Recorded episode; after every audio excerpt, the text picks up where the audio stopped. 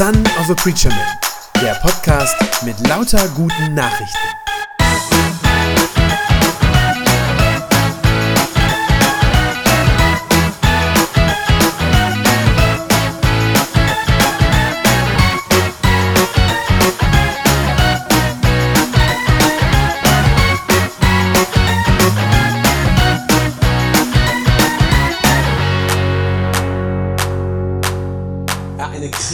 Krisengeschichte ist das, die wir da gerade gehört haben aus dem Alten Testament. Das Volk Israel muss durch eine schlimme Krise durch. Dieser Text, den habe ich nicht ausgesucht für heute, sondern der ist tatsächlich für diesen Sonntag dran. Und als ich ihn gelesen habe, war ich ganz ja, überwältigt, ganz beeindruckt davon, dass ich fand, da waren etliche Parallelen drin zu dem, was wir zum Teil heute erleben. Denn auch wir stecken ja seit mindestens zwei Jahren in einer Krise nach der anderen. Das scheint gar nicht aufzuhören. Nur kurz zur Erinnerung. 2020 ging es los mit Corona. Äh, wisst ihr alle noch? Monatelange Lockdowns, Geschäfte zu, Schulen geschlossen. Im März letztes Jahr ist vielleicht schon wieder ein bisschen in, fast in Vergessenheit geraten. Da blockierte das Containerschiff Ever Given den Suezkanal. Weiß das noch jemand? Die Fernsehbilder. Ähm, das sorgte dann dafür, dass die Lieferketten, die sowieso schon angespannt waren, dass die fast komplett unterbrochen wurden. Dieses Jahr mussten wir das miterleben, dass Russland die Ukraine angegriffen hat und einen Krieg vom Zaun gebrochen hat, der natürlich an sich schon schlimm genug ist, weil viele Menschen sterben, der dann aber auch noch zu weiteren Problemen und Krisen führt. Ja, also äh, manche Lebensmittel wurden von einem Tag auf den anderen knapp, Mehl und Öl vor allem war in den Supermärkten kaum noch zu kriegen. Äh, die Inflation geht gerade richtig durch die Decke. Ähm, wer ein Auto hat, weiß das jedes Mal an der Tankstelle. Der Treibstoff wird richtig teuer gerade. Dann geht die Angst um, dass uns das Gas ausgeht, dass wir im Winter nicht mehr richtig heizen können. Keiner weiß, was noch mit diesem Affenpockenvirus äh, wird, das auch jetzt auf einmal unterwegs ist. Gleichzeitig äh, haben wir immer noch eine Klimakrise. In einigen, vor allem südlichen Ländern in Europa hat es seit Monaten nicht geregnet. Ich war gerade im Urlaub in Italien, da sieht manches wirklich krass aus, wirklich verdorrt. Jetzt brennen an manchen Orten die Wälder, sogar bei uns in Ostdeutschland. Forscher sagen, dass auch diese Trockenheit wohl eine Folge der Klimaveränderung ist. Ich weiß nicht, wie es euch geht, wenn ihr das alles so hört. Ich könnte wahrscheinlich noch mehr aufzählen. Ich finde, das ist so viel auf einmal. Ich finde, man kommt kaum noch mit. Man weiß gar nicht richtig, wie man darauf noch reagieren soll. Es gibt so viele Dinge, die gleichzeitig passieren und über die man sich alle Sorgen machen könnte oder sicher auch macht, wenn man abends den Fernseher einschaltet oder morgens die Zeitung aufschlägt. Und ich zumindest habe das Gefühl, dass auch unsere Politiker ja eigentlich gar keine richtige Chance mehr haben, ja, das alles noch irgendwie in den Griff zu kriegen. Selbst wenn man ihnen unterstellt, dass sie wirklich ihr Bestes geben und alles versuchen, aber es ist einfach alles so komplex. Ja, alles hängt irgendwie miteinander zusammen und es scheinen ja gerade ganze Systeme drohen da irgendwie gerade auseinanderzubrechen. Wirtschaftssysteme, Ökosysteme, ähm, Bündnisse, militärische Bündnisse, Staaten. Ja, das ist eigentlich, wenn man ehrlich ist, ist das eigentlich alles gleich mehrere Nummern zu groß für uns Menschen. Also das ist nichts mehr, was wir noch, oder zumindest kann ich es für mich sagen, was ich noch überblicken könnte.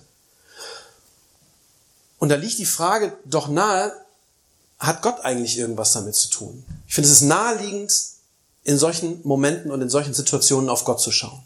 Und zu fragen, hat er was damit zu tun? Will er uns mit diesen Krisen vielleicht irgendwas sagen?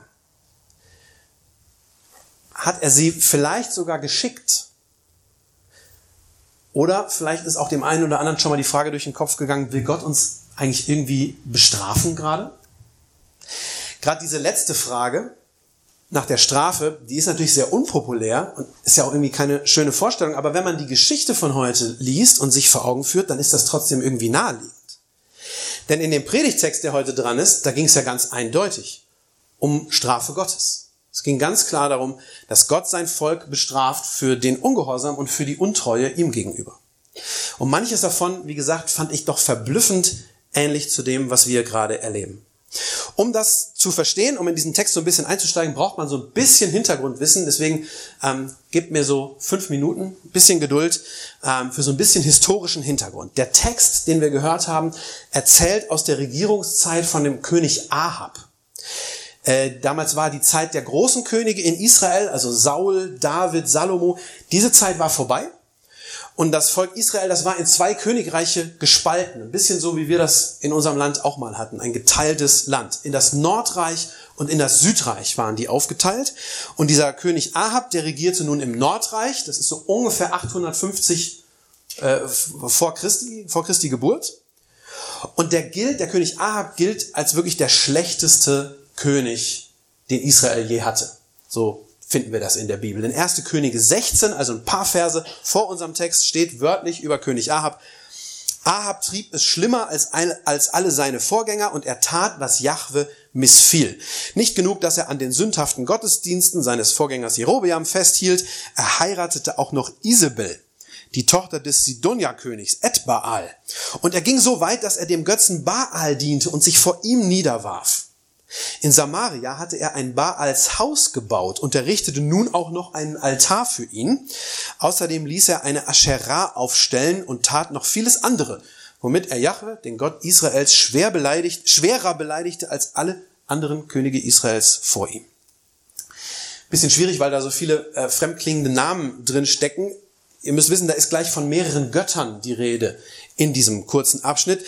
Du musst dir das so vorstellen, damals glaubten die Menschen, dass es ganz viele Götter gibt, und zwar ganz viele konkurrierende Gottheiten, ja, die durchaus auch äh, äh, miteinander im, im Wettstreit lagen. Jedes Volk, jeder Stamm hatte damals seine eigenen Götter, ja, von denen man auch glaubte, dass sie nur für dieses jeweilige Volk auch zuständig sind.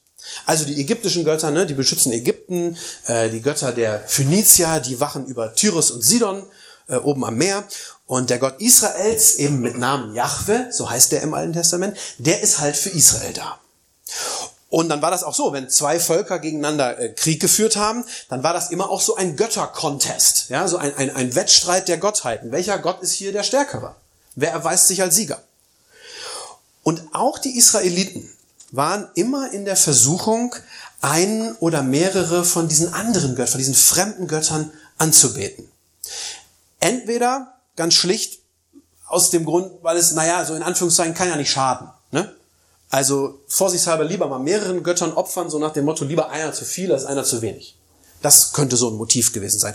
Vielleicht aber auch einfach, weil andere Götter gerade als schick galten, weil sie gerade in Mode waren. Oder ein ganz häufiger Grund äh, dafür, fremde Götter anzubeten, war, glaube ich, wenn ein Israelit einen Ehepartner aus einem der Nachbarvölker hatte und der wollte jetzt also seine Götter, die er so mitbrachte, nicht aufgeben.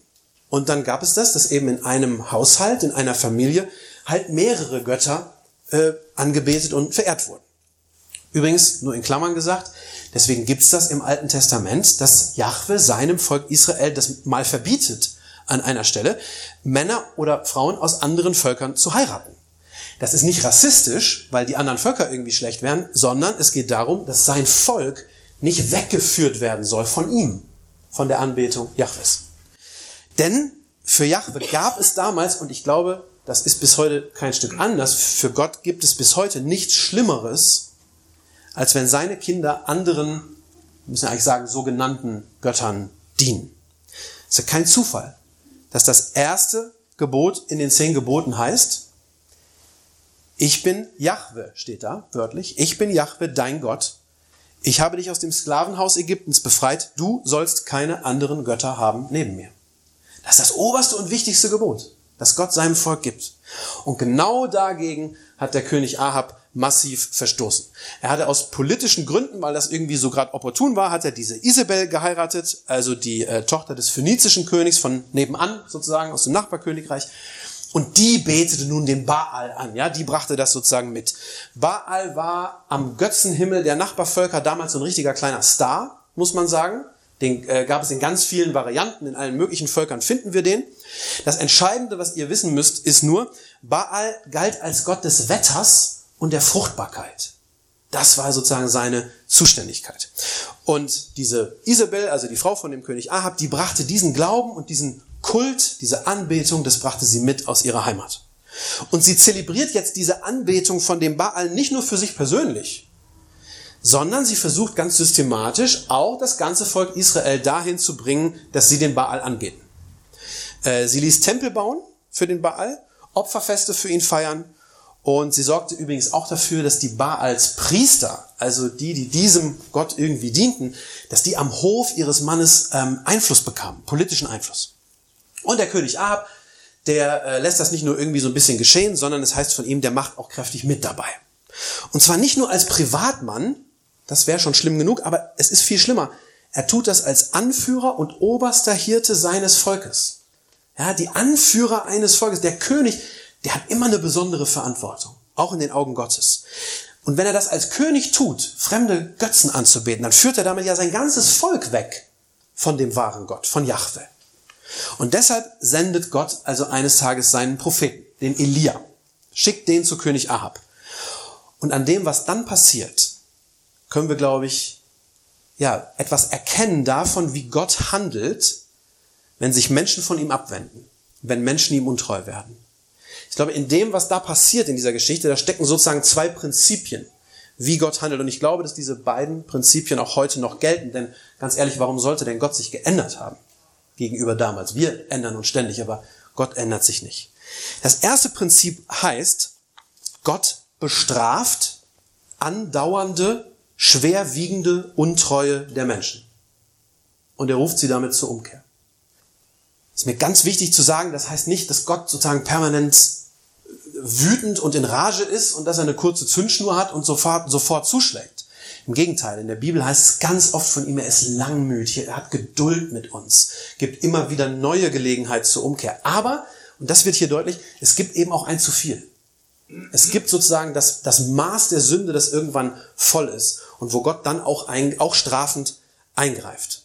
Und das sehen wir genau hier. Das ist der erste Vers äh, von diesem Text, den wir eben gehört haben. Da steht Elia, der Prophet Elia aus Tischbe in Gilead, der ging zu dem König Ahab und sagte, so wahr Jahwe, der Gott Israels lebt, in dessen Dienst ich stehe, in den nächsten Jahren wird es weder Tau noch Regen geben, bis ich sage. Also der Elia kündigt dem König Ahab im Namen Jahwes ein Strafgericht an, nämlich, dass der Regen ausbleibt, dass eine lange Dürreperiode kommt. Und da musste ich natürlich das erste Mal aufmerken. Und dachte, Mensch, äh, kommt uns das irgendwie bekannt vor. In so einem trockenen Land wie Israel ist, da ist das natürlich besonders schlimm, äh, wenn sowas passiert. Da regnet es ohnehin nur sehr wenig und äh, eigentlich immer nur in bestimmten Wochen im Jahr. Also da gibt es so Regenperioden.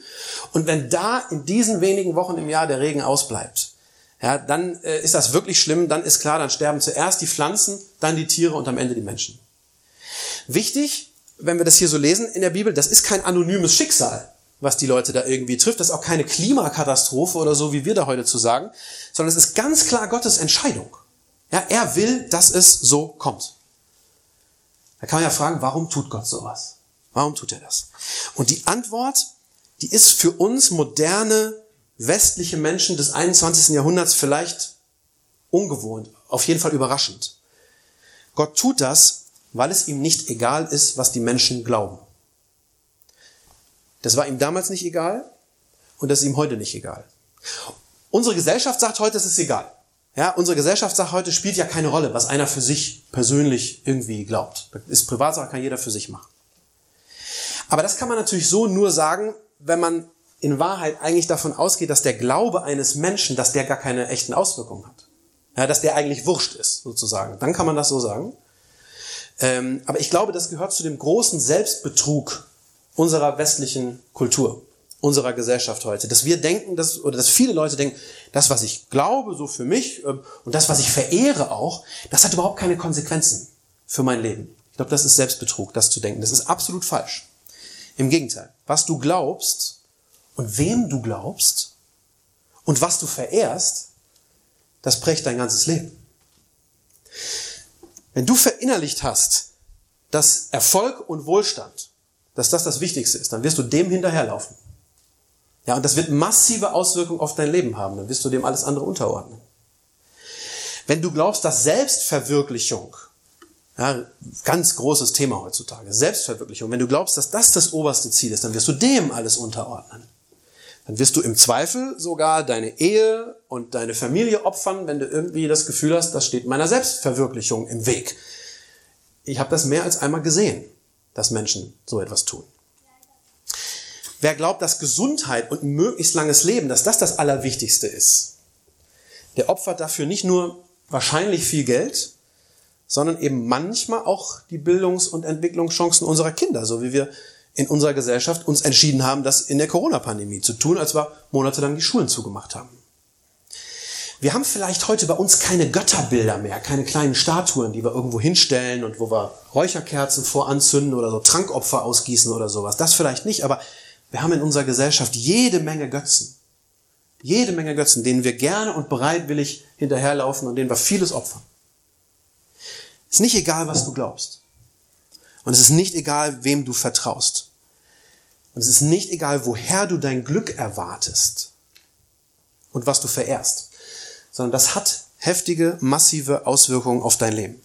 Und weil das nicht egal ist, deshalb ist das auch Gott nicht egal, was die Menschen glauben. Er sagt auch, mach doch, was du willst. Es ist ihm nicht egal, was die Menschen, was wir verehren. Yahweh, der eine wahre Gott, der will nicht, dass wir unser Herz an irgendwas anderes hängen als an ihn. Denn er ist derjenige, dem das alleine zusteht, dem allein Vertrauen, Ehre, Anbetung gebührt. Ja, ihm steht es zu. Und deshalb, ich glaube, deshalb reagiert Jahwe so heftig, als sein Volk diesen Götzen Baal verehrt und ihn, den wahren Gott, vergisst. Zugleich, das finde ich spannend hier, ist Gottes Reaktion nicht irgendwie zufällig oder willkürlich oder sowas. Äh, wie er reagiert, ist ganz gezielt. Er setzt ein ganz gezieltes Zeichen. Erinnert euch, was ich gesagt habe. Der Baal galt als Wettergott, der den Regen schickt und damit für Fruchtbarkeit und Wachstum sorgt. Ja, und wenn jetzt der Elia zum König Ahab geht und sagt, Jahwe hat beschlossen, den Regen zurückzuhalten, ja, das ist eine klare Kampfansage an diesen falschen Götzen. Damit zeigt Jahwe für alle sichtbar, Leute, ich bin stärker als euer Baal. Er glaubt diesem Götzen nicht, der kann euch nicht helfen, sondern haltet euch an mich, sagt er damit. Gott reagiert also auf die Untreue seines Volkes, indem er ihnen zumindest eine Zeit lang die Lebensgrundlage entzieht. Die Lebensgrundlage entzieht. Nicht um sie zu vernichten. Das ist nicht sein Ziel, sondern ich glaube, er möchte, dass sie sich wieder an ihn erinnern und dass sie zu ihm zurückkehren. Und wenn ich so in die Welt hineinschaue, diese, diese gegenwärtigen Krisen in unserer Welt, wenn ich mir das anschaue, dann habe ich den Eindruck, dass Gott vielleicht gerade wieder was ganz Ähnliches tut. Ja, auch unsere Gesellschaft ist doch mindestens so weit weg von Gott, wie damals Israel, als die den Baal angebetet haben. Ja, natürlich nicht jeder Einzelne. Das trifft nicht auf jeden einzelnen Kopf sozusagen zu. Es gibt viele Menschen, die ja wirklich im Glauben stehen und, und, und Jesus folgen. Aber als, als Ganzes, insgesamt, als, als Volk, als Gesellschaft, sind wir, glaube ich, sehr weit von Gott entfernt. Bei uns gibt es so viele Götzen, ein paar habe ich eben schon genannt. Ja, Geld, Erfolg, Ruhm, Spaß. Spaß ist, glaube ich, ein großer Götze. Selbstverwirklichung, manchmal auch nur das Wohneigentum. Das sind die Dinge, denen doch ein Großteil der Menschen bei uns hin, heute hinterherläuft. Ja? Was viele gerne haben wollen und wofür sie auch vieles bereit sind zu opfern. Wer erkennt denn heute noch Gott als Herrn über sein Leben an? Das ist doch nur noch ein Bruchteil in unserer Bevölkerung, in unserer Gesellschaft. Die meisten meinen doch, sie wären ihr eigener Herr und würden alles selber bestimmen, was sie betrifft. Und die große Mehrheit bei uns erwartet auch ihr Heil, ihr, ihr, ihr Lebensglück, ihre Erfüllung doch nicht von Gott und von seinem kommenden Reich, sondern die meisten suchen das doch im, im irdischen Leben irgendwie zu erreichen. Also ich glaube, dass unsere Gesellschaft, ja, ich sag mal, Gott vergessen ist. Ich glaube, das kann man eigentlich schwer bestreiten.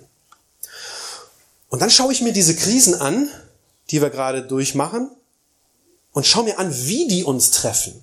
Also wie uns das betrifft. Schaut euch das mal an. Sie, diese Krisen treffen uns ganz präzise an den empfindlichen Stellen unserer modernen Lebensweise.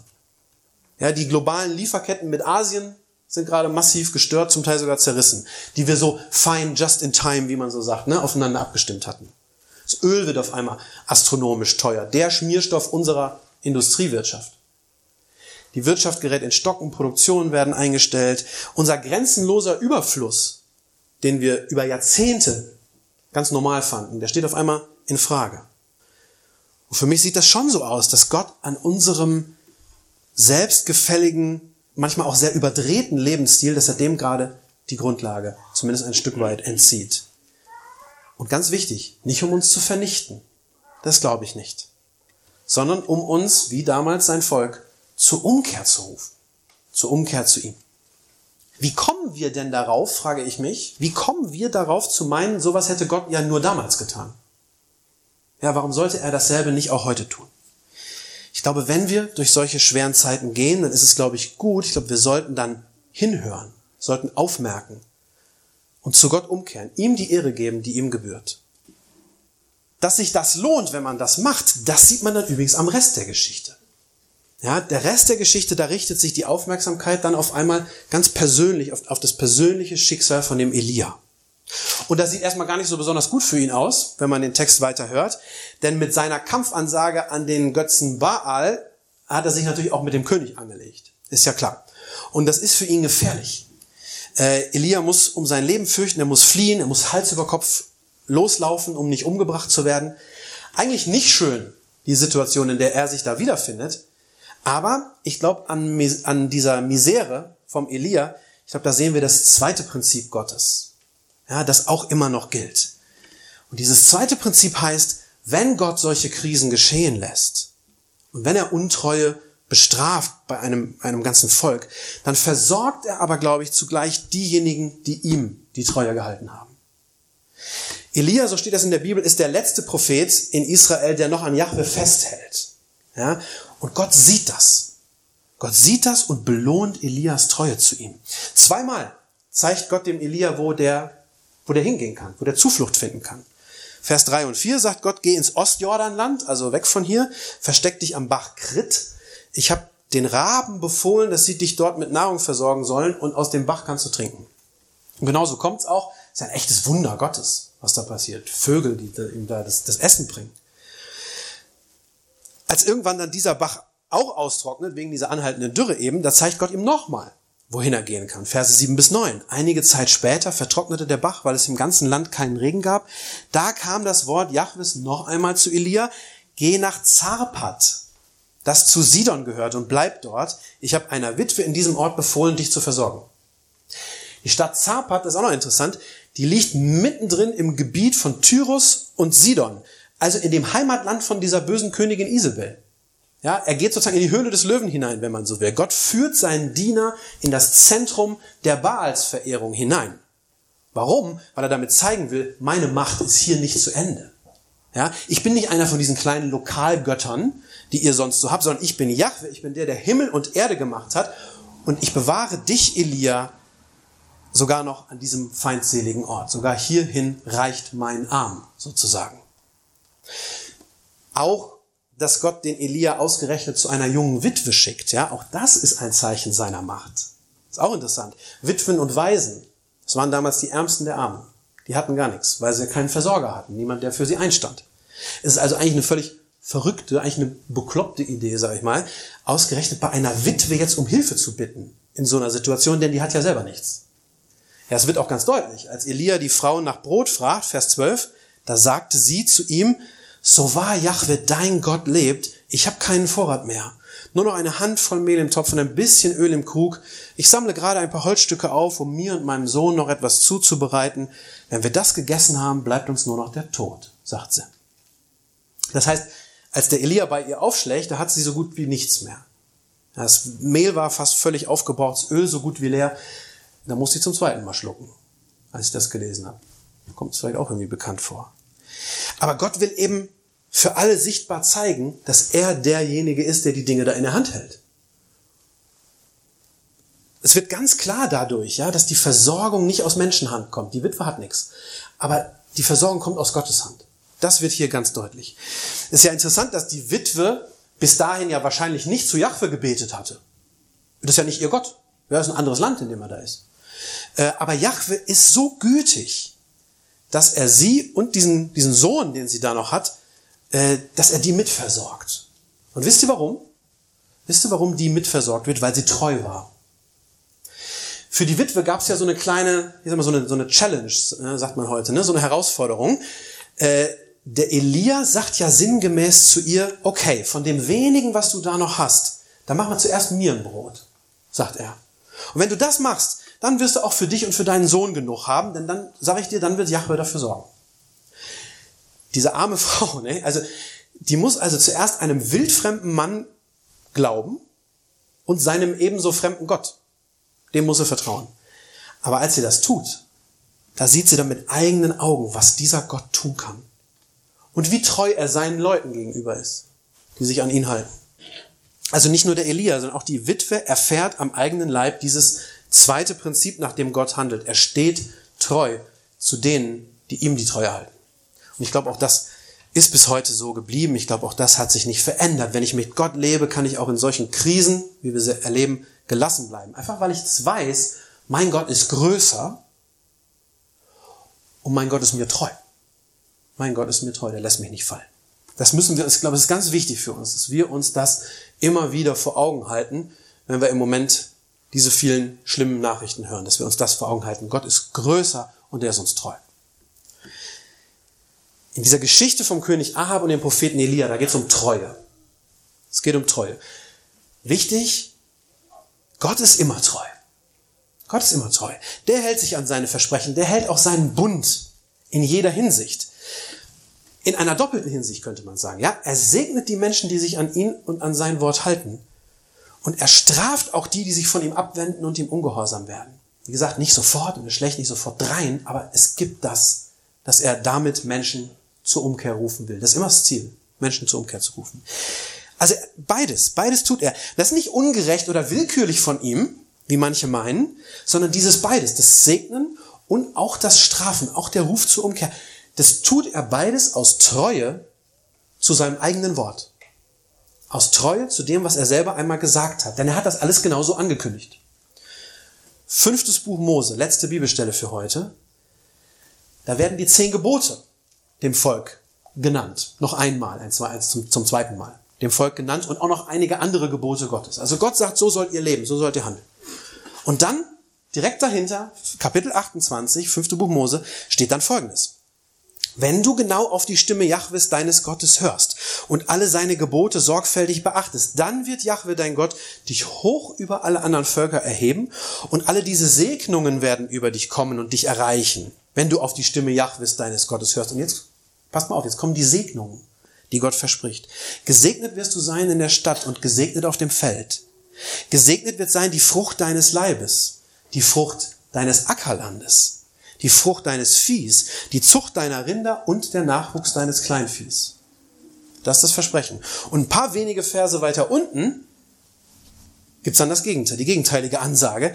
Wenn du aber nicht auf die Stimme Jahwes deines Gottes hörst und seine Gebote und Vorschriften, die ich dir heute verkünde, nicht befolgst, dann werden all diese Flüche über dich kommen und dich treffen. Und jetzt Achtung, der Himmel wird über dir sein wie aus Bronze, also hart und verschlossen. Die Erde unter dir wird sein wie aus Eisen. Statt Regen wird Jahwe Staub und Sand vom Himmel kommen lassen, bis du umgekommen bist. Das ist alles da. Hat er alles genau vorher so angekündigt. Gott hält sich an sein Wort. Gott ist treu. Die Frage an uns ist, sind wir das auch? Sind wir das auch? Ich glaube, dass unser Volk und unsere Gesellschaft es dringend braucht, dass wir zu Gott umkehren. Und ich glaube, dass die Krisen, die wir gerade erleben, dazu ein ernsthafter Ruf auch sind. Dass das ein Ruf Gottes ist, kehrt um zu mir. Wenn wir als Christen, wenn wir das erkannt haben, dann ist es wichtig, dass das erste ist, dass wir selber bei uns anfangen. Ja, dass wir als allererstes wirklich uns an Gott halten, uns an ihn wenden, zu ihm rufen, treu ihm sind. Und dass wir es dann aber auch weiter sagen mit aller Ernsthaftigkeit. Ich glaube, das ist auch wichtig. Und ich glaube, das Beste, was wir tun können im Moment, ist, dafür zu beten dass es so eine neue Hinwendung zu Gott gibt, dass Menschen sich wirklich rufen lassen, umzukehren, dass es eine neue äh, ja, Erweckung letztlich gibt in unserem Land. Denn das steht fest, wer sich Gott zuwendet, für den gilt Gottes unerschütterliche Gnade und Treue. Das haben wir am Elia heute gesehen. Amen. Das war eine gute Nachricht vom Son of a Preacher Man. Wenn sie deinen Glauben gestärkt hat, dann abonnier doch einfach meinen Podcast bei Spotify, iTunes oder podcast.de und gib mir ein Like auf Facebook. Ich hoffe, du hörst mal wieder rein. Gott segne dich und bis bald.